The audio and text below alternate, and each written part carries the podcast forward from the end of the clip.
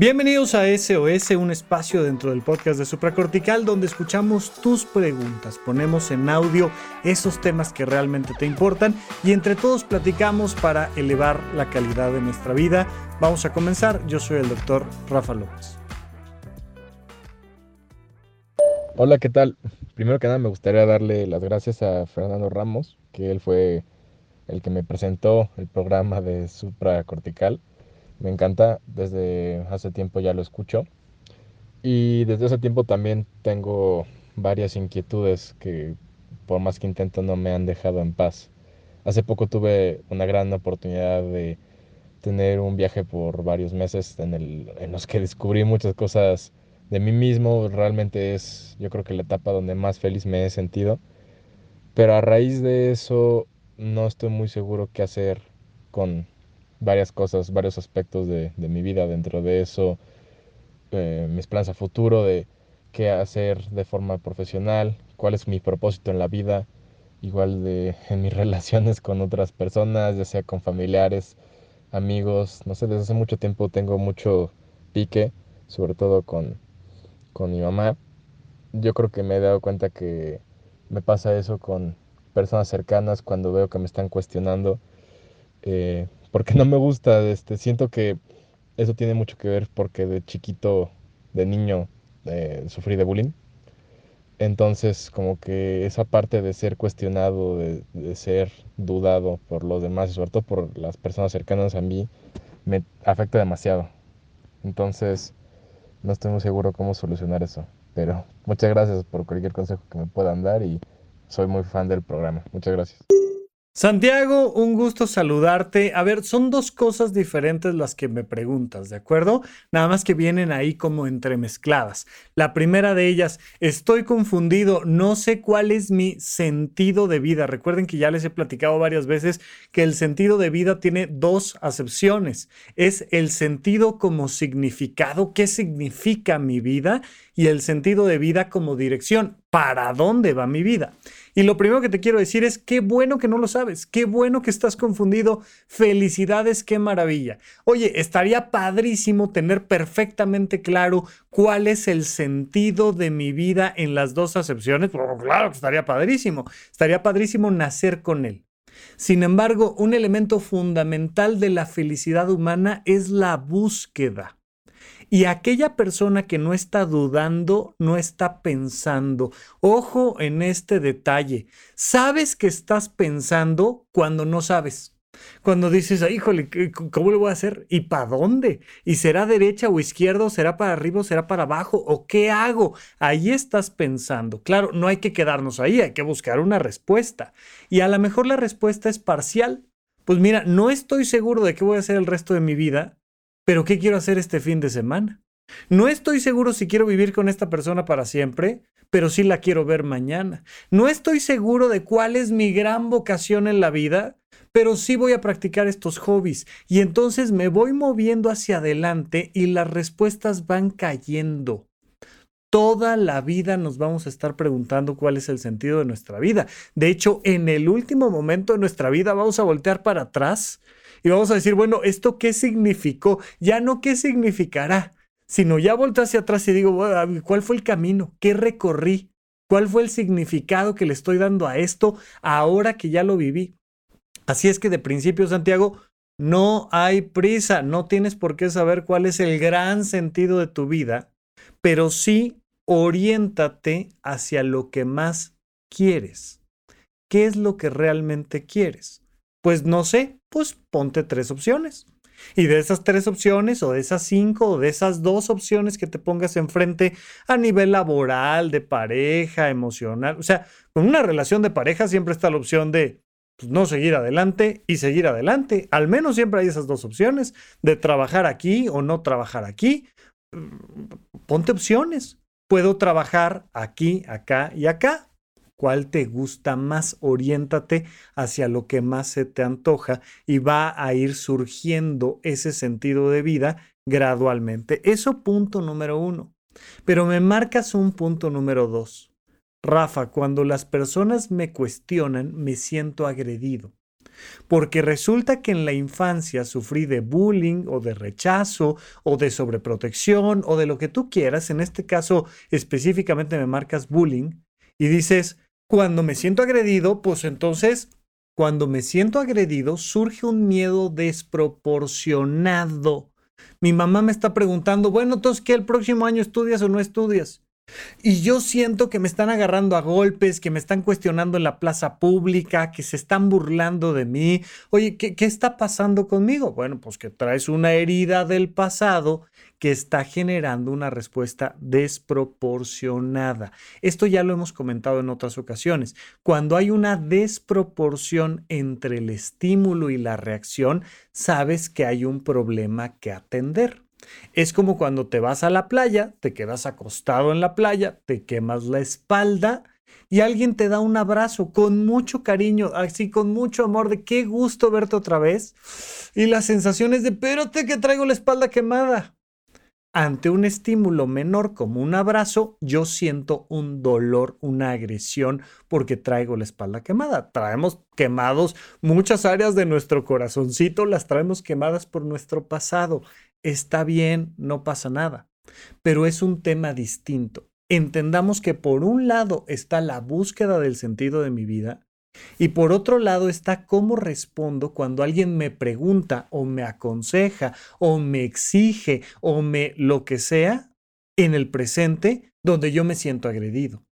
Y entonces mis, mis amigos me dicen, no, hombre, bueno, es que ya deberías de estar trabajando no sé dónde y estarías ganando un chorro de lana, o es que ya te deberías de casar, o no te cases, o lo que sea que te estén diciendo, y las sensaciones de agresión.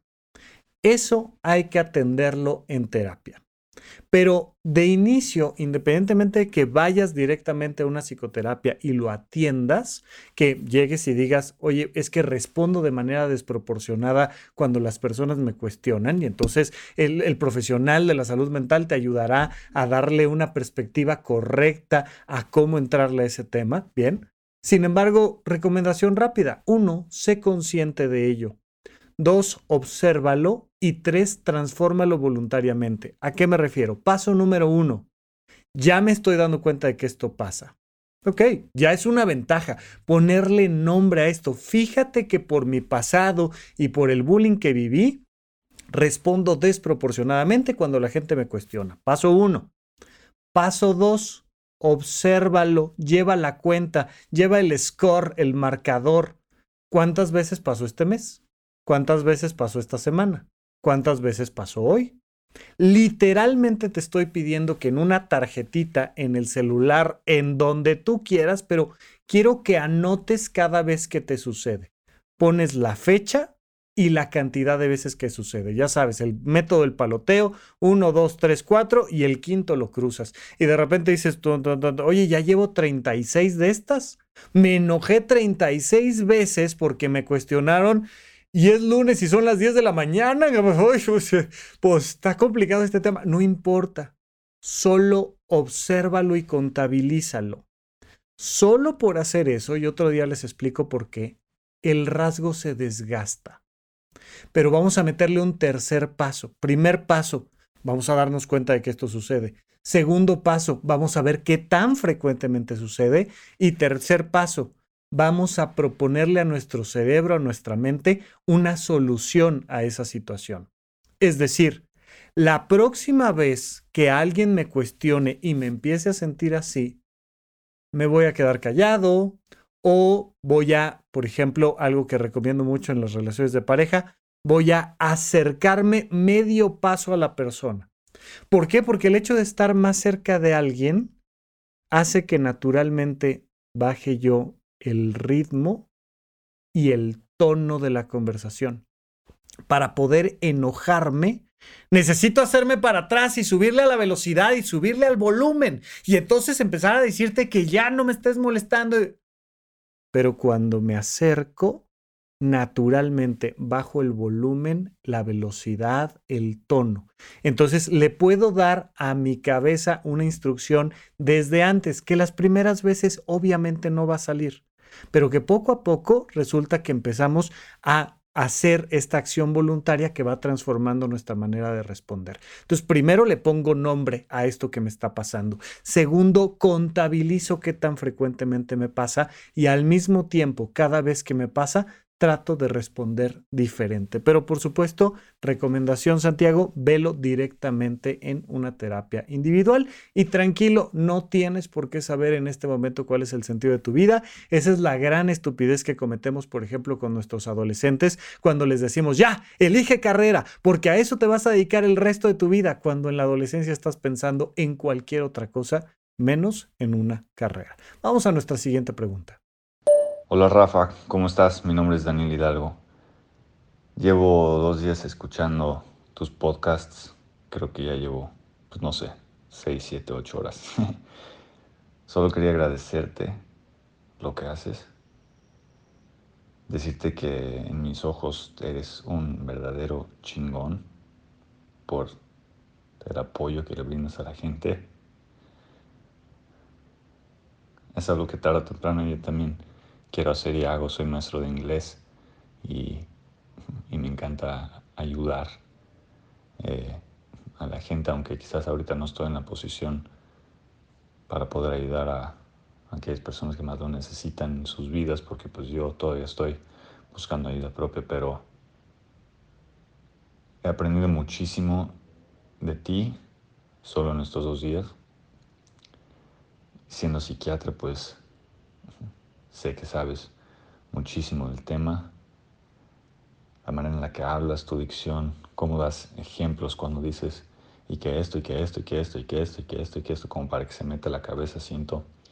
Y bueno, no voy a hablar mucho porque suelo hacerlo, solo te quería dar las gracias. Y decirte que,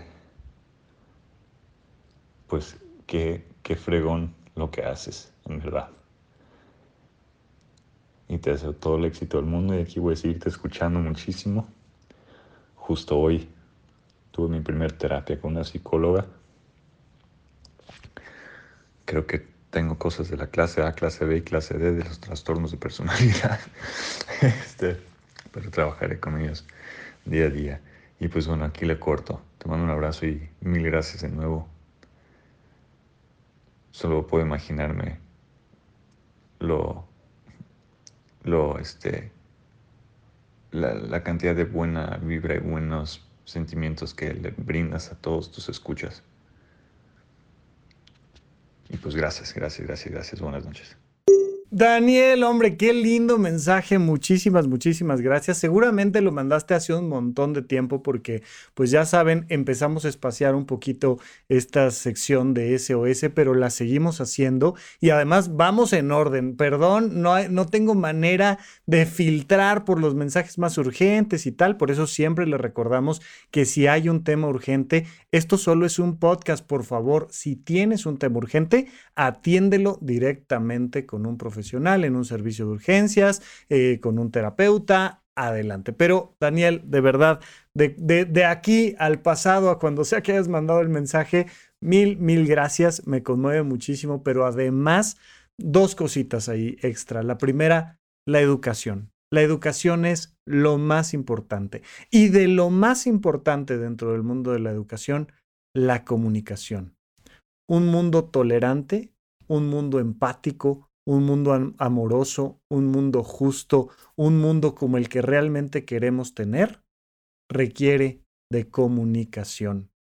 Y que tengamos la posibilidad de comunicarnos nos permite elevar la calidad de nuestra vida a nivel laboral, a nivel económico, a nivel social, de relaciones de pareja, personal. Bueno, nos abre un mundo tremendo. Y sin duda alguna, hablar inglés es fundamental, fundamental en nuestra vida actual. De verdad es importantísimo. Nos ayuda a aprender cualquier otro idioma, no solo el inglés, a ampliar nuestro mundo. De hecho, ya saben que existía esta, esta frasecita de no, él, él es un hombre de mundo, ¿no? Es, es una persona que ha ido, que ha venido, que ha conocido a otros, que sabe de otras culturas y eso te hace más fuerte por dentro. Así es que, Daniel, qué bueno que lo haces. Felicidades. De, verdad que es importantísimo. Si queremos tener un mejor México, una mejor Latinoamérica, un mejor mundo, necesitamos educación y necesitamos sabernos comunicar. Y además lindísimo esto que haces de conectarte emocionalmente y, saber dar las gracias, saber aportar lo mejor de nosotros es crucial. Luego, otra cosa que mencionas, los tipos de personalidad y los trastornos de personalidad. Ya les he dicho que como se puso de moda el trastorno narcisista de la personalidad, la gente cree que es la única personalidad, cuando las personas son dependientes, pero obsesivas, pero límites, pero histriónicas, pero este, eh, eh, paranoides, pero bueno, o sea, de todos los tipos de personalidad. Y les recomiendo mucho el libro de Walter Rizzo de Amores altamente peligrosos. Es una manera de echarle una checadita a cómo nosotros mismos tenemos rasgos de personalidad sin necesidad de que sean trastornos, o una enfermedad mental grave, pero todos tenemos rasgos de nuestra personalidad que nos complican nuestra relación con todos los demás. Entonces, qué bueno que estás yendo a psicoterapia, qué bueno que estás identificando rasgos en ti, qué bueno que estás escuchando supracortical y por supuesto, de verdad, qué bueno que estás ayudando a que este mundo sea un lugar mejor. Daniel, te mando un abrazo. Ojalá nos veamos en, alguno de los eventos presenciales que tengamos. Por ahora, nos vamos con nuestra siguiente pregunta. Hola, muy buenas tardes, doctor. Mire, escuché su, su entrevista con Adrián Salama. Yo sigo mucho al doctor Adrián Salama y di con usted. Y me encantó escuchar sus podcasts. Entonces yo tengo... Mm, Tuve problemas de, tengo problemas de depresión desde los 15 años y intento de suicidio desde los 17. Van ocho intentos que yo ya llevo en mi historial de, pues, por así decirlo, clínico. Y he estado investigando, también soy aspirante a psicología clínica por todo el problema que he tenido. Entonces mi duda es para hacer un diagnóstico conmigo sobre si roso, bipolaridad 1 o trastorno de personalidad o estrés postraumático, porque de verdad que no, ya no he tomado terapia aquí en mi ciudad, es muy mala la consulta tanto de psiquiatra para empezar aquí, solo tenemos dos psiquiatras de base nada más en la cuestión de consulta médica y siempre están súper saturados. Y la externa, la particular, es muy cara, no está dentro de mis posibilidades, la verdad. Quisiera saber si usted podría recomendarme un psiquiatra, estoy en toda la disposición que sea online, para hacer un diagnóstico y empezar a medicarme porque no puedo seguir a este nivel de, de vida. Yo no cuento con con apoyo familiar de ningún tipo, ni emocional. Una red de apoyo no la, yo no cuento con ello, estoy sola por mi cuenta. Por lo tanto, también es, me es muy difícil mm, pues, solventarme gastos médicos así externos. Entonces quisiera hacerme, quisiera saber para hacer el diagnóstico y empezar a medicarme y, y empezar a tratarme porque ya no puedo vivir con este ritmo de vida así de, de un día estar funcionando y luego una semana o esté tirada. Y luego de repente siento que me quiero comer el mundo y, hago todo súper rápido y, ah, y dejo de dormir. Y estoy como en un estado eufórico y luego otros días ya estoy, no, no me puedo levantar de la cama, no puedo hacer nada, no puedo tener relaciones tampoco con las personas, tiendo a, a boicotear las relaciones, y todo lo que le lleva al estrés postraumático borderline. Entonces, no sé cuál sería mi diagnóstico correcto y con quién debería acudir que me pueda auxiliar dentro de las posibilidades económicas. Shelby, querida, te mando un beso, un abrazo. Espero que estés muy bien por allá, que te sientas mejor, que tengas un poco más de estabilidad. Justo lo mencionaba yo en la, en la pregunta pasada. No tengo manera de saber el nivel de urgencia de los mensajes de voz que, me hacen el honor ustedes de mandar. Y este es un mensaje urgente. Esto es una de esas cosas que, que, me hubiera encantado contestar hace seis meses, ¿no? Porque pues, el tiempo va pasando y esto, esto va siendo cada vez más delicado. A ver, primero entendamos una cosa, no, no vivimos en un mundo perfecto. Eh, estamos mucho, muchísimo, estamos muy lejos de tener realmente eh, la atención en salud mental que deberíamos de tener, pero muy lejos. Nos falta mucho a nivel ciudad, país, eh, continente, planeta, de cómo deberíamos de atender a las personas. Y sin duda hay una relación directa de discriminación con los temas económicos y el acceso a la salud mental.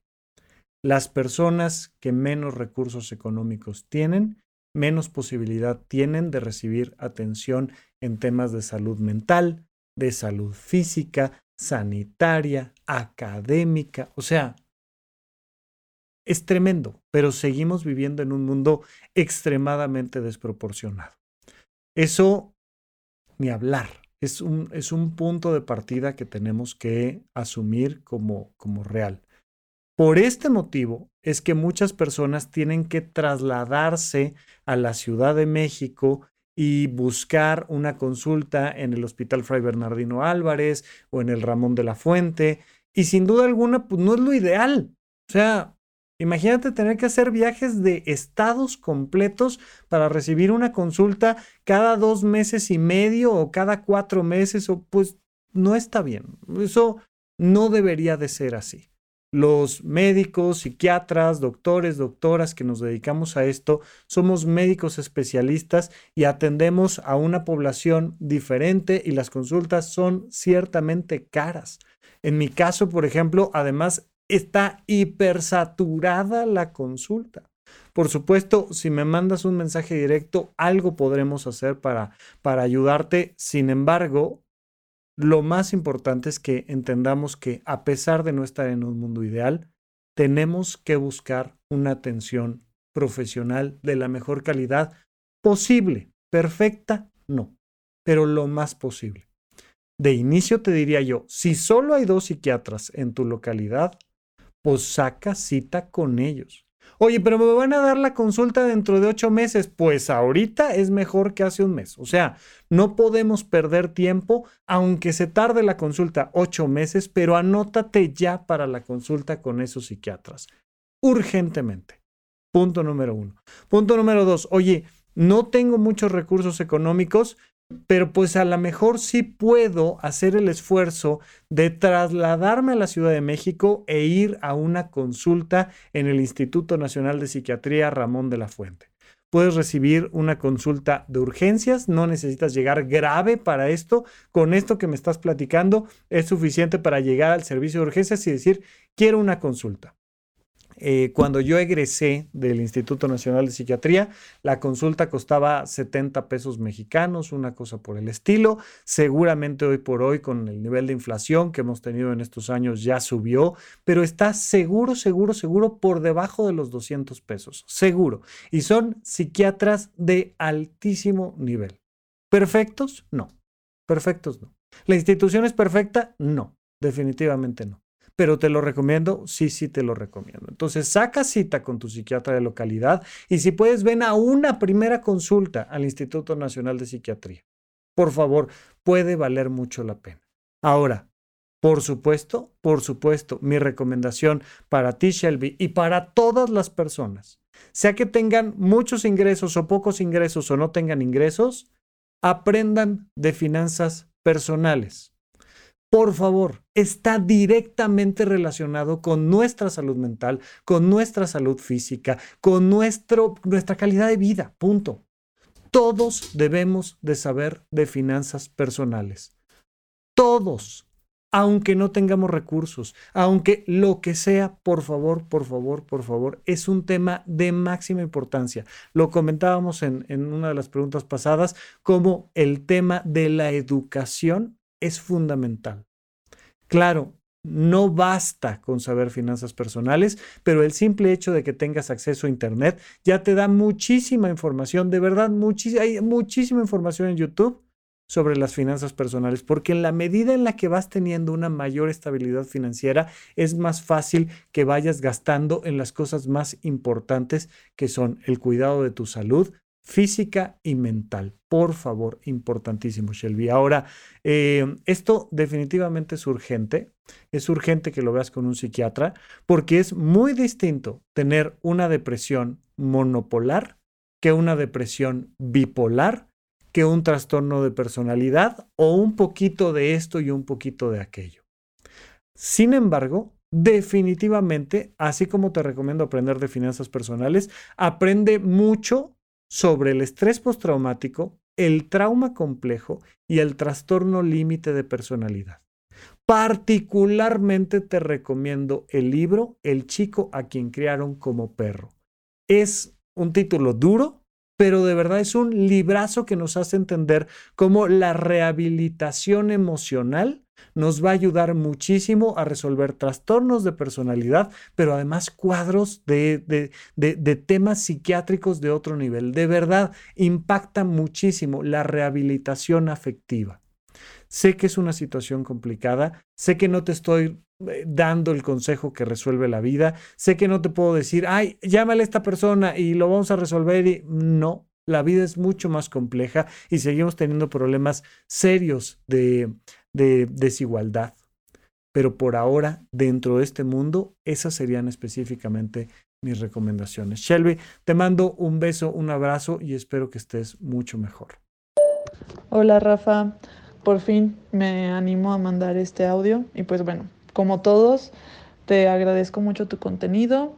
Siempre te estoy recomendando con las personas con las que convivo y espero no extenderme tanto, pero quería saber si has llegado a hablar o has dedicado algún episodio sobre el divorcio y esto cómo pues puede llegar a afectar a los hijos. Te lo digo porque yo soy hija de padres divorciados desde hace aproximadamente siete años.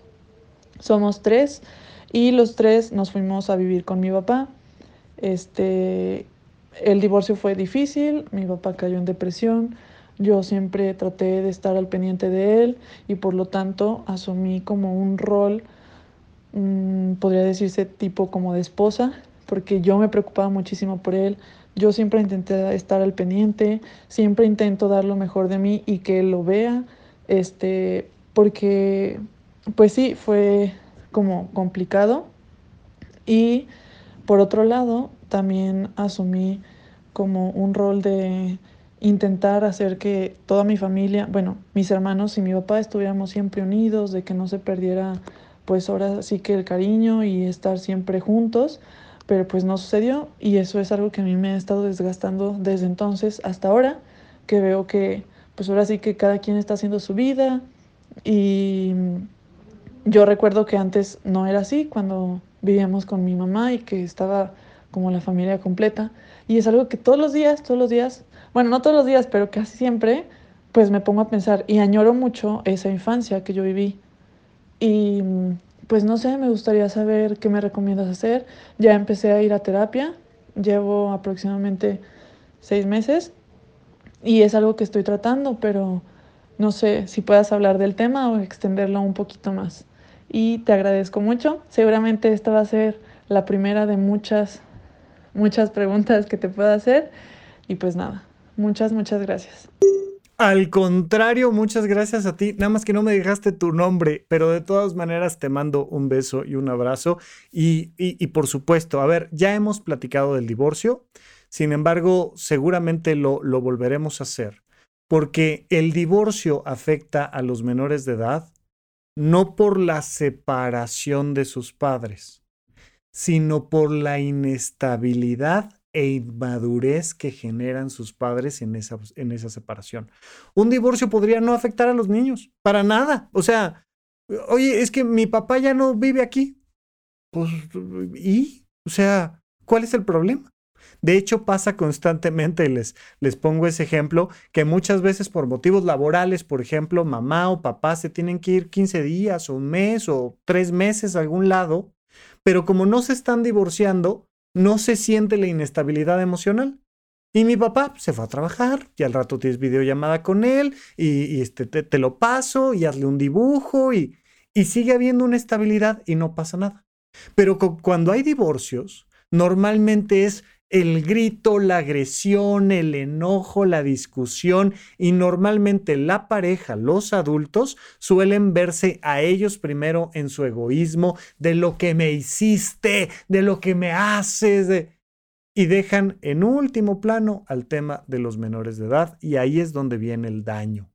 Lo primero y fundamental cuando estamos atravesando por un divorcio es estabilidad reglas claras, rutina clara, muy clarito, voy a ver a mi papá todos los viernes, voy a ver a mi mamá cada fin de semana, voy a, pero que sí pase y que no sea un vendrá, no vendrá, me canceló, no me canceló, me lleva, no me lleva, o sea, que haya una rutina. Yo donde vivo, mi papá donde vive, mi mamá donde vive, cómo se habla de esto, que haya una estabilidad en la medida de lo posible.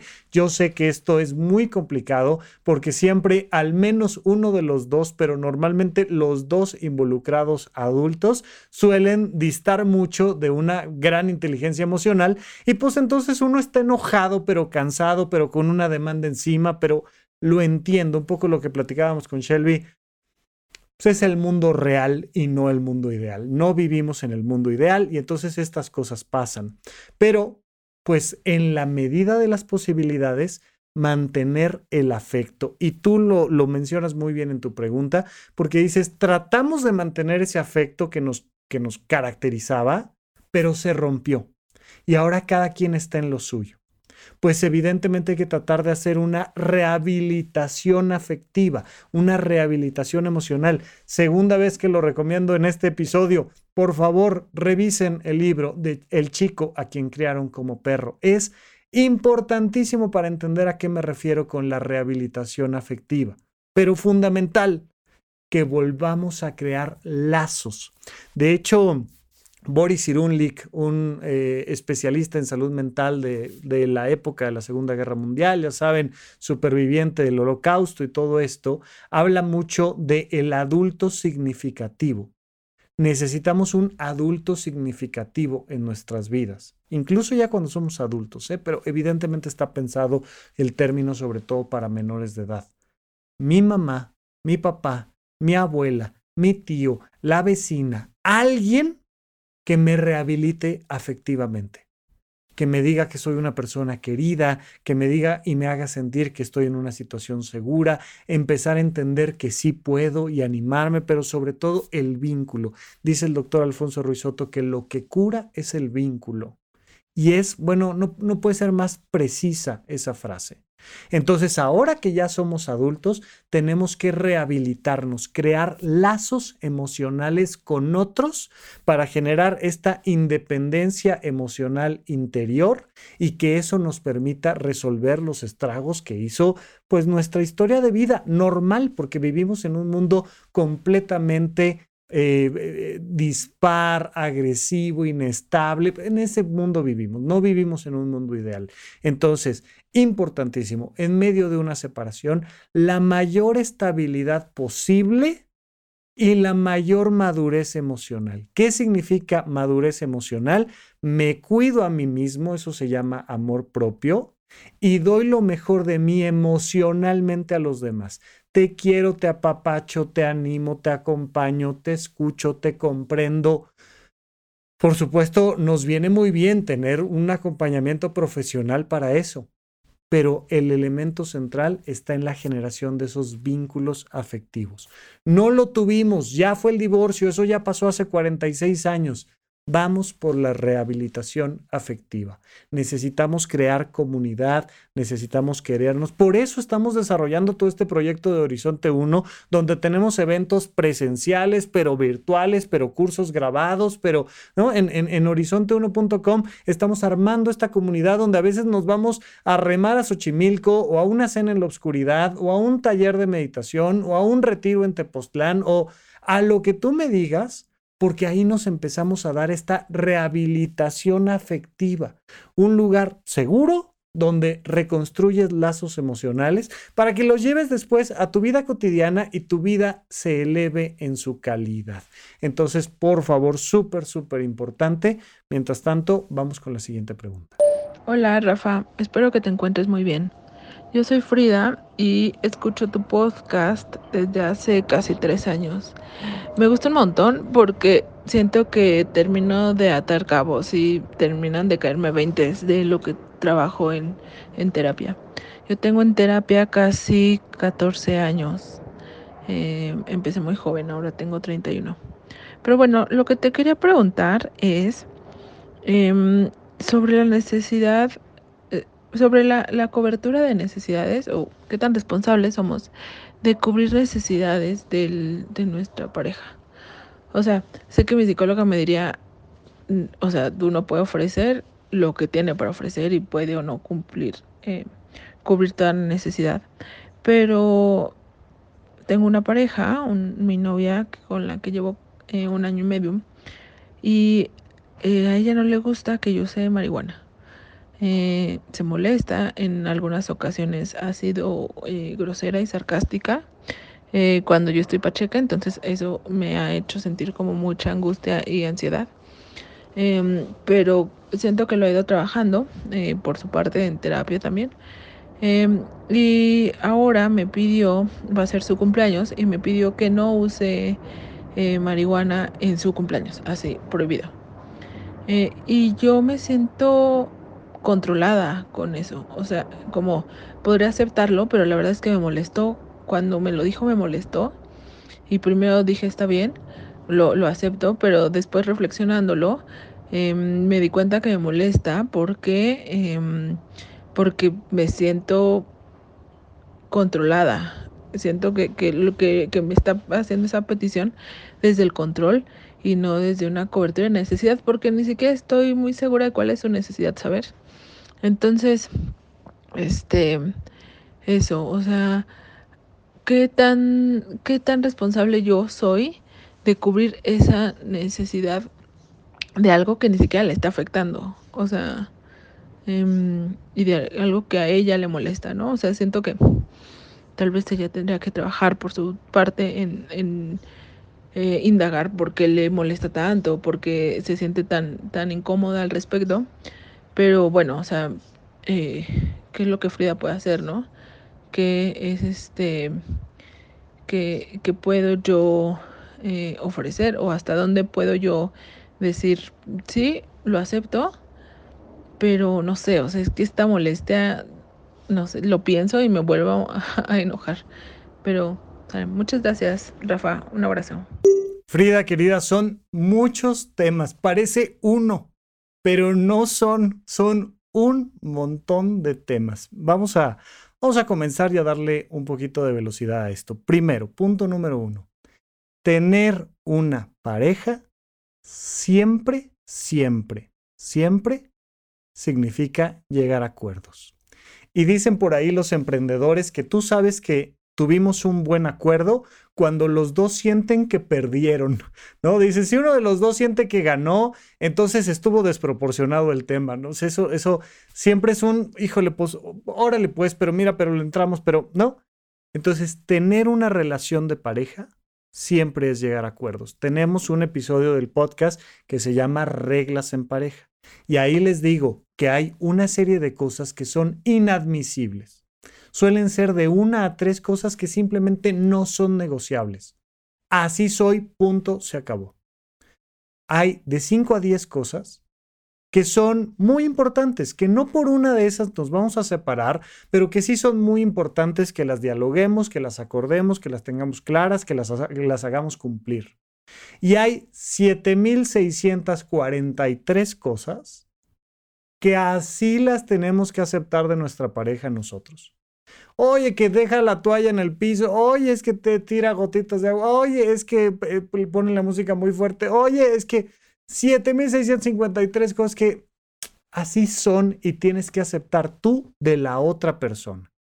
Pero hay unas que no, ¿de acuerdo? Y hay unas que hay que negociar muy claramente. Entonces, échate una repasadita del tema de reglas en pareja. Siguiente, tú estás identificando que a tu novia le cuesta un montón de trabajo el tema de las sustancias y te estás sintiendo agredida por una herida que ella tiene. Oye, evidentemente, juntas deberíamos de platicar sobre esa herida que ella tiene y saber que la estemos atendiendo. No para que me deje fumar o no me deje fumar, sino para que atendamos una herida que ella tiene. Porque le duele, la convierte en una persona grosera, violenta, lo que tú me digas. Entonces, oye, hay que atender eso, pues somos una pareja, hay que atender esas partes donde a la otra persona le duele en pareja. Ahora, ¿es su, es su vida, es su responsabilidad? Claro, claro, por supuesto que sí. Y entonces tenemos esta, e, este otro episodio por ahí donde hablamos de las cuatro reglas para dar. Que las cuatro reglas para dar son que la otra persona lo necesite, que lo pida que yo lo tenga y que yo lo pueda dar. A mí la verdad es que el hecho de que te diga, oye, en mi cumpleaños no se fuma marihuana, pues a mí me parece una petición correcta y creo que podrías. Claro que lo lógico, porque ahora vamos al tema de la violencia en pareja, lo lógico es, de acuerdo, pero en mi cumpleaños, ahora vamos a darle la vuelta, fumo marihuana y tú no te enojas. Y entonces estamos ahí en, un mundo equilibrado, porque sí algo que debes de estar evaluando es esto que ya también tenemos un episodio al respecto, que se llama el violentómetro. Oye, la otra persona no es que me pida que no fume marihuana en el cumpleaños, es que de manera rutinaria me controla, me exige, me, todo el violentómetro, hasta que llegamos a violencia física y riesgos para la vida. Entonces sí hay que darle una checadita al tema del violentómetro y al tema del autocuidado y de poner los límites y del amor propio y de, claro, pero es todo otro tema. Ahora, al final no es tu responsabilidad eh, cubrir las necesidades de tu pareja, no, no es. Pero si estamos en pareja, mientras estemos en pareja, sí es parte de las cosas que tenemos que estar analizando desde donde yo, Frida, puedo aportar a que mi pareja esté lo mejor posible. Definitivamente sí. O sea, claro. Pero por supuesto que también está este límite donde decir, a ver, este es tu tema. Y si no podemos con esto, pues entonces probablemente nos tengamos que separar y, ¿no? Por eso te digo, son muchos temas, muchos, muchos, muchos temas de inicio, el más importante es echarle una checadita al violentómetro y ver que no estemos inmersos en una relación violenta. Pero por otro lado, pues entender que, pues, pues sí. O sea, hay veces que a, a, mi pareja le gusta ir al cine y a mí no me gusta ir al cine. A mi pareja le gusta manejar rápido y a mí no me gusta que maneje rápido. Mi pareja, o sea, eso es vivir en pareja. es, es, siempre, les digo, se casan con alguien por trabajador y se divorcian de la misma persona por workaholic. Se casan con alguien porque es súper es, sociable y se divorcia por fiestero. O sea, pues, esa es la relación de pareja. Así son las cosas en pareja y tenemos que aprender a negociarlas, a dialogarlas, pero definitivamente esto es algo que habría que trabajar en terapia de pareja por favor, súper importante. Pero de inicio te diría yo, sí, ofrece, pero pide. Ok, te ofrezco no fumar en tu cumpleaños, pero el siguiente fin de semana me acompañas a y voy a fumar y no te enojes y, y nos ponemos de acuerdo y lo dialogamos. Oye, no se puede, pues entonces se acaba la relación y no pasa nada. También entendamos que, ay, no, ay, las relaciones fracasan, ay, qué horror, ay, el amor se acaba. No pasa nada oye, si nos podemos poner de acuerdo, seamos muy felices. Y si no nos podemos poner de acuerdo, cada quien a su vida y no hay mayor problema. Frida, te mando un abrazo. Vamos con nuestra siguiente pregunta. Hola, doctor Rafa Rufus. Mi nombre es Marlene y soy de Monterrey. Primero que nada, quiero agradecerle bastante el podcast. Yo creo que llevo siguiéndolo ya casi tres años. Este, y la verdad me ha ayudado mucho en mi, en mi crecimiento personal. Este, en, en aprender muchas cosas que a lo mejor no tenía la accesibilidad ni las herramientas de, de comprenderlo o de tener otra perspectiva. Y eso ha mejorado como mucho en mi vida. Me ha traído mucha paz, porque antes como que tendía mucho a formar, este, ¿cómo se dice? Tormentas en un vaso de agua. Pero pues ahora sí la pregunta. Eh, aquí mi duda es, si ya llevas tiempo como que en este enfoque en tu desarrollo personal, en crecer en todos los ámbitos, espiritual, mental, físicamente, eh, pero por ejemplo, un día te levantas y vuelves a tener como todos esos pensamientos que tenías antes de que empezaras por este camino, ¿es algo normal? ¿O, o tendríamos que revisitar otra vez como que ese tema con el psicólogo o algo así? Este, o sea, por ejemplo, a mí me pasa que hace dos años yo me, me gradué en pandemia, me gradué en línea y pues la verdad pues me gradué sin tener trabajo, batallé para conseguir un trabajo porque pues la oferta estaba muy baja y en donde yo estaba haciendo prácticas antes de, o sea, no, durante ese lapso que llegó la pandemia, el trato era como que saca la, la calificación alta y tú ya tienes tu pase asegurado para el siguiente periodo. Pero pues llega la pandemia y les vale que eso está regla y, y nos corrieron de que a la mitad de los practice. Entonces digamos que en ese tiempo, cuando yo sané eso, este, pues era algo muy duro como dejar ir lo que yo pude haber sido, ¿sabes? O sea, como que ya tenía mi vida preformada de ese lapso, ¿no? Ah, no, pues sí, yo sigo aquí sacando buenas calificaciones, por eso me estoy esforzando, eh, buenas calificaciones en el proyecto y, y ya, pues, o sea, me van a contratar, ya voy a ser ingeniera de aquí, todo el rollo.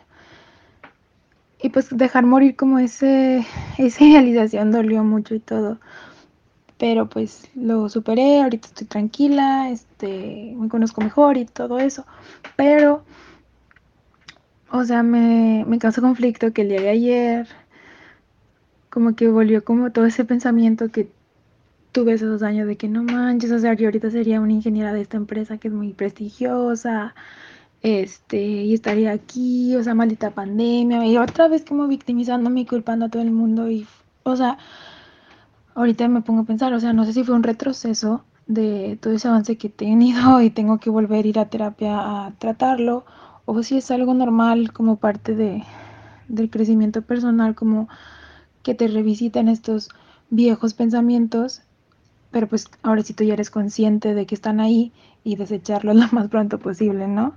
O sea, volver a tu nuevo mindset. Y pues esa sería mi, mi duda. Muchas gracias. Marlene, besos y abrazos hasta Monterrey, que además estoy enamoradísimo de Monterrey. Ha sido, ha sido padrísimo ahora, post pandemia precisamente, salir y reconectar con ustedes por allá. Ha sido una maravilla. Seguramente nos veremos pronto por allá. A ver, punto número uno. Por supuesto que es normal.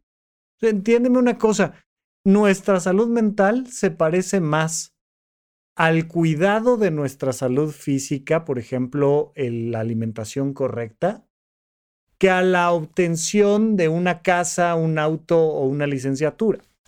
Pues, un día tú terminas de pagar la casa y ya es tu casa.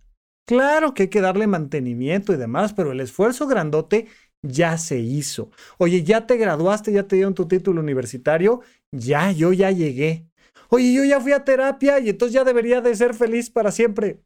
Claro que no, pero por supuesto que no. Y se los he dicho ya, se los he comentado, nuestro cerebro no está diseñado para ser feliz, nuestro cerebro está diseñado para sobrevivir y por tanto es ansioso. Nuestro cerebro humano es ansioso, punto. Entonces, es normal, de hecho es tan normal que existe esta analogía con romper un espejo. Entonces, imagínate que tú tienes tus traumas, ¿no? Y ¡pah! Está roto el espejo de tus traumas. Y de repente empiezas a limpiar tus traumas y sacas un pedazote de espejo y dices, wow, fui a terapia y mira lo que me encontré, este trauma de este tamaño. Lo tiras a la basura y da esta sensación de, ah, ay, qué descanso, me liberé de mis traumas. Y le sigues buscando y dices, no, espérame, espérame, está este otro pedazo que también es grandecito, no como el anterior, pero grandecito. Y luego otro, y luego otro más pequeño, y luego otro más pequeño. Total que terminas barriendo, trapeando, aspirando y dices ya, ah, por fin, acabé, acabé ya con mis traumas. Y de repente, un día en la noche, te paras al baño, vas caminando descalza y ¡ay! Y pisas un cristalito de trauma y empiezas a sangrar. Y entonces la sensación que te da es, no he hecho nada bien en mi vida, no he servido. ¿Cómo? Este retroceso tremendo con mi trauma. Me encontré con un cristalito y estoy sangrando. Claro. Y así vuelvas a barrer, a trapear, a aspirar. De repente, clic, otra vez. Pero te digo que en realidad es más bien parecido al cuidado de nuestra alimentación. Todo el tiempo tenemos que estar comiendo bien. Pero de repente llega Navidad, de repente te vas de viaje, de repente hubo una fiesta, de repente no sé qué pasó, que comiste mal una semana, o comiste mal 15 días, o comiste mal un mes, o comiste mal seis meses. ¡ah! Oye, ¿y ahora hay que volver a poner en orden la dieta? Sí. ¿Hay que volver a hacer ejercicio? Sí. Pero de cero, pues más o menos. Evidentemente, si ya llevas un tiempo cuidándote en la alimentación y en el ejercicio, pues es más fácil retomar la rutina que si hace 40 años que no lo haces, evidentemente. Pero sí, la respuesta es normal, es completamente normal que lleguen estos pensamientos. Ahora, específicamente a ti, Marlene, te recomiendo, analiza muchísimo tu escala de valores y tus condicionamientos socioculturales relacionados con el éxito. Es que yo ya estaría en tal empresa, es que sería una empresa prestigiosa, es que... Y luego, ¿cuál es la prisa? Porque nos da esta sensación de que no estamos donde deberíamos de estar. Yo ya debería de ser, bueno, exitosa, millonaria, casada, tres hijos, dos casas, y hay una sensación de prisa de alcanzar los condicionamientos socioculturales, es decir, eso que las otras personas te dijeron que tú deberías de alcanzar para ser feliz. Oye, hubo una pandemia, o sea, entiéndeme que hubo un bicho a nivel mundial que nos afectó a niveles económicos de salud física y mental. Y tú sintiendo que se te fue la felicidad, no se te fue a ningún lado. La felicidad no está en trabajar en esa empresa exitosísima y prestigiosísima. La felicidad no está en tener novio o novia increíble. La felicidad no está en tener tres hijos y una casa y perro y alberca. Y no, ahí no está la felicidad. La felicidad está aquí y ahora. La felicidad está en tu capacidad de disfrutar con lo que tienes, dar lo mejor de ti. Recuerda que es la gran diferencia entre el perfeccionismo y la plenitud. El perfeccionismo es poner la vara lo más alto posible y si me quedé a un milímetro, todo lo anterior no sirve de nada. Mientras que la plenitud es más parecido, has visto estos deportistas que van subiendo con la barra, ¿no? Que van escalando con la propia barra, es ya llegué aquí y lo disfruto y voy por más. Y ya llegué aquí y lo disfruto y voy por más. Y ya llegué aquí y lo disfruto y a veces son cambios completos de vida. Iba escalando en la escalerita laboral y se me atravesó la familiar o se me atravesó un tema de salud o, o al contrario, iba creciendo padrísimo la familia, pero se me atravesó lo laboral o pero aquí donde estoy disfruto y doy lo mejor de mí y voy por más. Eso se llama plenitud y es una sensación constante de expansión, expansión, expansión, mientras que la perfección, el perfeccionismo, es una sensación constante de falta, de frustración, de fracaso, constantemente. Tanto que por ese perfeccionismo termino no haciendo nada ni siquiera esforzándome. Entonces vamos a diferenciar claramente esto, pero sobre todo, tranquila, no pasa nada. O sea, es que yo ya debería de haber este, resuelto el tema de... No deberías de nada. Es que ya debería estar trabajando. No deberías de estar. Es que yo ya debe... No, no, no, no, no. Donde estás, estás bien. Diviértete, disfruta, aprende y vamos por un poquito más. Marlene, te mando de verdad un abrazo hasta allá. Que estés muy bien. Bien, pues hasta aquí nuestra sección de SOS. Les mando de verdad un gran abrazo y les agradezco muchísimo que me hayan mandado sus preguntas en formato de mensaje de voz. Recuerda que tú puedes mandar tu pregunta para que platiquemos de eso que realmente te importa en el teléfono 556540 5599. Mandas un WhatsApp, mandas un mensaje de audio y pues vamos poco a poquito. No olvides, si es una situación urgente, atiéndete directamente, pero si nos compartes tu historia, tu pregunta, nos ayudas a que todos elevemos la calidad de nuestra vida. Y por ahora me despido. Muchísimas gracias y hasta la próxima. Gracias por escuchar Supracortical. En verdad me interesa muchísimo conocer tu opinión sobre este episodio o cualquier otro que quieras platicarme. Puedes encontrarme como arroba Rafa Rufus en Twitter, en Facebook y en Instagram. Quiero darte las gracias por escuchar Supracortical y sobre todo por suscribirte y seguirme donde sea que estés escuchando este programa y así te puedes enterar todo el tiempo de nuestros próximos estrenos.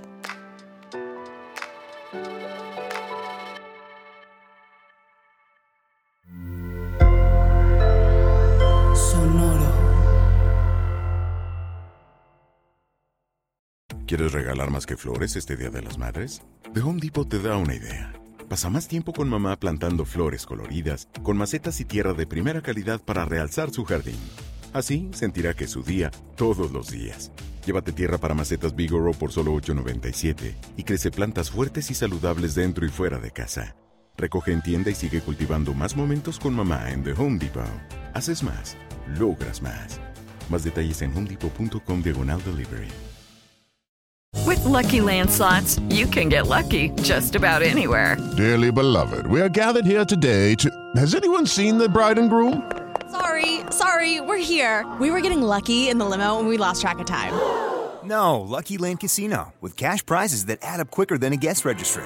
In that case, I pronounce you lucky. Play for free at LuckyLandSlots.com. Daily bonuses are waiting. No purchase necessary. Void where prohibited by law. 18 plus. Terms and conditions apply. See website for details.